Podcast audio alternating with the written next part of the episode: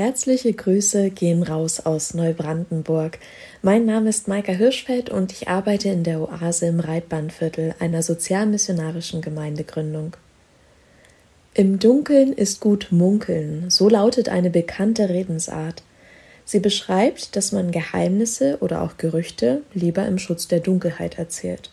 Schließlich wird man im vermeintlichen Schutz der Dunkelheit nicht so gut erkannt. Man kann aber sprichwörtlich auch im Dunkeln tappen oder jemand über etwas im Dunkeln lassen. Bleibt etwas im Dunkeln, dann bleibt es unerkannt und unbekannt. Im Dunkeln tappte auch einst der babylonische König Nebukadnezar, wie im Buch Daniel Kapitel 2 berichtet wird. Er hatte eines Nachts einen furchtbaren und überaus beunruhigenden Traum, der ihn furchtbar erschrak und den er einfach nicht vergessen konnte.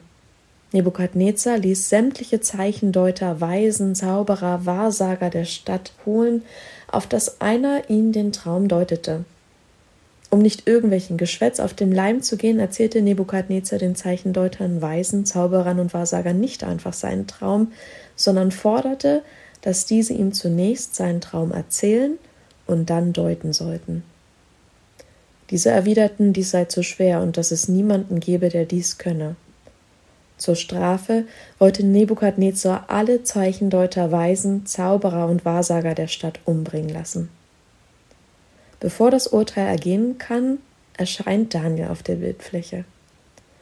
Auch Daniel zählt zu den Weisen der Stadt und soll nun mit vielen anderen sterben.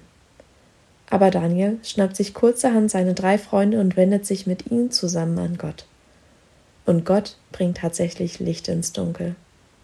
Gott offenbart Daniel das Geheimnis um den Traum von Nebukadnezar und dessen Deutung. Mit der Hilfe und durch die Erkenntnis Gottes konnte Daniel sein eigenes und viele andere Leben retten. Gott weiß, was in der Finsternis liegt, und nur bei ihm ist das Licht. So heißt es in der heutigen Losung in Daniel 2, Vers 22 nach der Übersetzung der Basisbibel. Daniel wusste sehr genau, dass er in seiner Notsituation bei Gott an der richtigen Adresse ist.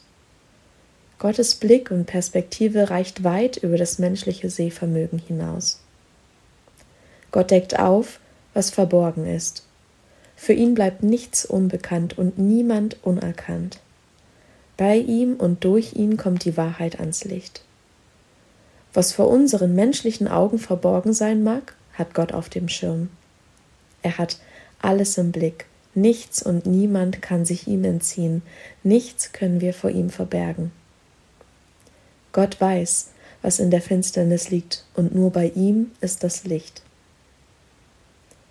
In dem zur heutigen Losung zugehörigen Lehrtext heißt es in Johannes 1, Vers 5, das Licht scheint in der Finsternis. In seinem Sohn Jesus Christus hat sich Gott auf uns Menschen zubewegt um Licht und Wahrheit in unser Leben zu bringen. Er lässt uns nicht im Dunkeln sitzen, lässt nicht zu, dass wir uns im Dunkeln verstecken. Jesus bringt Licht in die dunkle, gefallene Welt, in unsere Welt, in unsere Herzen. Er bringt Klarheit und Wahrheit in unser Leben. Kannst du das zulassen? Oder ziehst du dich lieber in den vermeintlichen Schutz der Dunkelheit zurück? Dann erinnere dich, Gott weiß eh, was in der Finsternis liegt. Statt dich also zu verstecken, schnapp dir lieber wie Daniel ein paar Freunde und wende dich direkt an Gott. Nur bei ihm ist das Licht, nur bei ihm ist Gnade und Wahrheit, nur bei Gott ist Rettung vor dem Tod und das ewige Leben. Amen.